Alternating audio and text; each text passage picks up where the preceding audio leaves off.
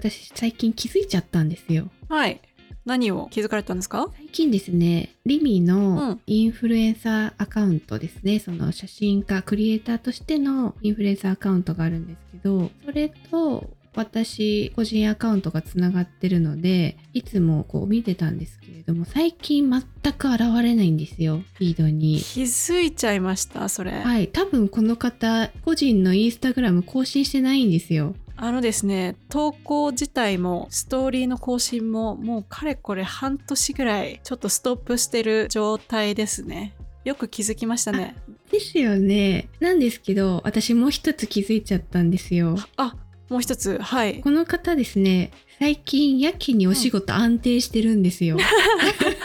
あれ？いいですか？皆さん、おかしいですよね。どういうことだ？リミさんはフリーランスです。なので、自分で自分を追っていく必要がありますそう。ですねそ。の手段として SNS 特にこうねクリエイティブな領域なのでインスタグラムとかと相性がいいかと思いますが、はい。インスタグラムで自分を売っていく必要があるにもかかわらずはい。活動をしていないとなのに安定していると収入はなぜでしょう？なぜでしょう？ちょっとご存知じゃない方もねいらっしゃると思いますので私がどんなことをしてるかっていうのを簡単に説明するとあのフリーランスのフォトグラフファーとあとコンテンツクリエイターとして活動してます。まあ、あのコンテンツって言ったのは SNS 上のあの写真だけじゃなくて動画とかも担当していて、うんうん。まあ、他にも写真とかそういうね動画っていう目に見える形以前に、まあ、ブランドさんごとに例えばクリエイティブ面のサポートをしたり、まあ、これからねこういう商品が出るんですけどどういうふうに SNS で見せていきましょうかみたいなことも裏でこそこそサポートさせていただいてるんですけど、はい。あのさっきねキコが言ってくれた通りインスタグラムで活動してないけど大丈夫なん？っていうところですけれどもはい。答えはね意外とシンプルではい。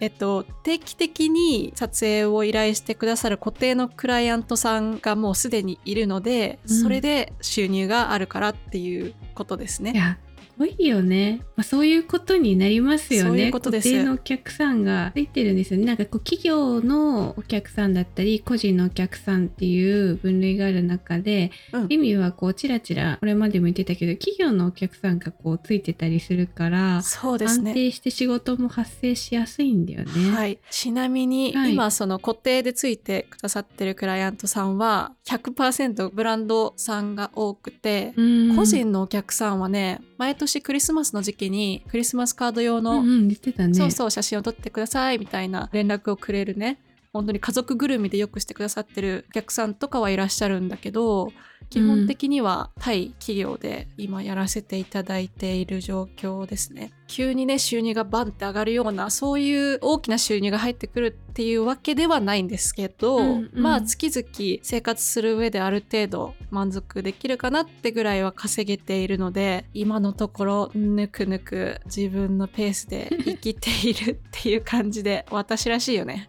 本当にそういう感じがねでもすごいよね。個人だけに頼ってると少し不安定な面もある中、企業の方と契約できるように至るまでって、はいやっぱこう下積みがあるわけじゃないですか。そうですねもう私が LA に来た頃からあのお世話になってる人もいるしまあ最近ねここ23年ぐらいでよくしてくださってる方もいますし。企業の人とのお仕事っていうのは結構 LA に行ってからクリエイターとして生活始めてからすぐ契約は取れてたもんなの？いや最初は個人のお客さんから始まってそうだよね。まあ、LA に越してきた頃は SNS インスタグラムですねメインの方では頻繁にね更新したりしていたので、うんそこから私のことを見つけてくださったお客さんとか LA に来てから、まあ、34年ぐらい経ったぐらいで大きなブランドさんとかから声かけてもらえるようになったのでそのブランドさんと今お仕事をしていたりっていう感じなんですけど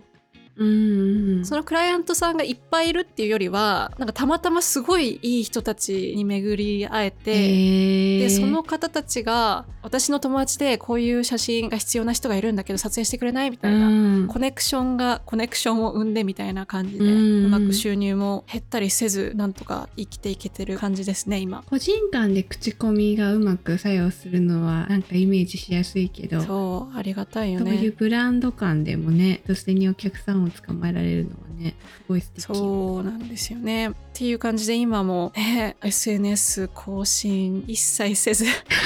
ね、時間とかも結構あの自分で調整できるので。そうだよね。だから今回日本に帰国するとかなった時も、まあ、お客さんも決まってるからスケジューリングも調整しやすかったりするんだよね。そうなんですよ。そのあたりの私の事情も本当に理解してくださる方たちばかりで、うん。年にまあ1回か2回ぐらいは日本に帰るので、まあ、34週間とかまとめてお休みをいただきますよっていうのはもう理解してくださってるのでまあもちろんちょっと相性が合わないかもしれないなっていうクライアントさんももちろんいたし、うんまあ、それがこういい悪いではなくてただ私の働き方とは合わなかったなっていうだけで。まあ、いろんな方とお仕事をしていく中で一部のクライアントさんと長くこうやってお仕事させてもらってるっていう感じですね。まあでもそれだけねリミが出している価値っていうのが大きいっていうことですよね。ねえありがたいことに思ってくださる方がいるみたいでリってリアルにさ、はい。一日の中で仕事にどれだけ時間割いてる感じなのもちろんねリミの仕事って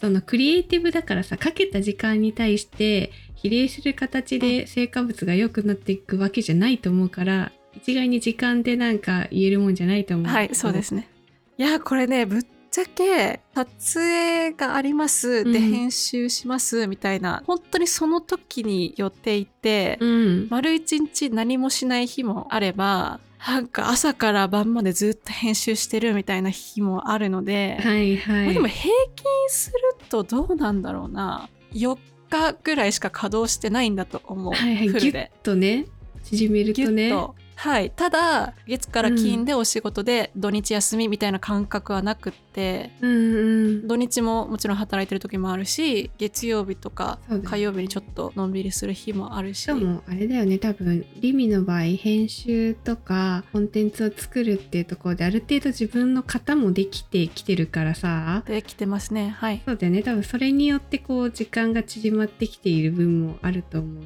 し。そうだね。できるだけ効率的に編集もできるように、まあ、なおかつちゃんと写真の質とかね動画の質は保ったままっていうのを心がけてますけど、まあ、今のね現状がこんな感じなので、うん。結構ぬくぬく生きてるわけですよ。良くも悪くもね。でそう最近すごく感じてるのがこの今の現状に満足しすぎて新しい目標がないっていうのが。いいことよ。でも。いやいやいやそうですよね本当にありがたいことではあるのはもう十分分かってるんですけど向上心というか、うんうんなんだろうなまた新しい仕事を取ってくる意欲みたいなのがちょっと今減退している状況で新しいことに挑戦したいなっていう気持ちはありつつもぬくぬくしちゃってますね。現状に満足できる力っていうのもまず一つスキルとしてすごいしそして個人事業主としてそこまで安定を確立しているっていうのもすごいよね。まあでもその上でねただ物足りなさもねねちょっと感じたりこのままでいいんだっけ？みたいな気持ちにも陥るっていうことよ。そうなんですよ。まあもちろん今ねこういう状況になれたこう自らその SNS とかで自分を売っていかなくてもある程度お客さんがついてくださってるっていう状況はあるけどまあそれまでにねまあもう大学卒業してから何年 ?6 年とか7年とか経ちますけどいろいろ大変なこともあったので以前フリーランスについてお話ししたエピソードまあ最初の大学卒業してすぐの頃とかのお話をしてるエピソードがあるのでそのリンクもね概要欄に貼っておこうと思いますのでよかったら皆さんさ聞いてみてください。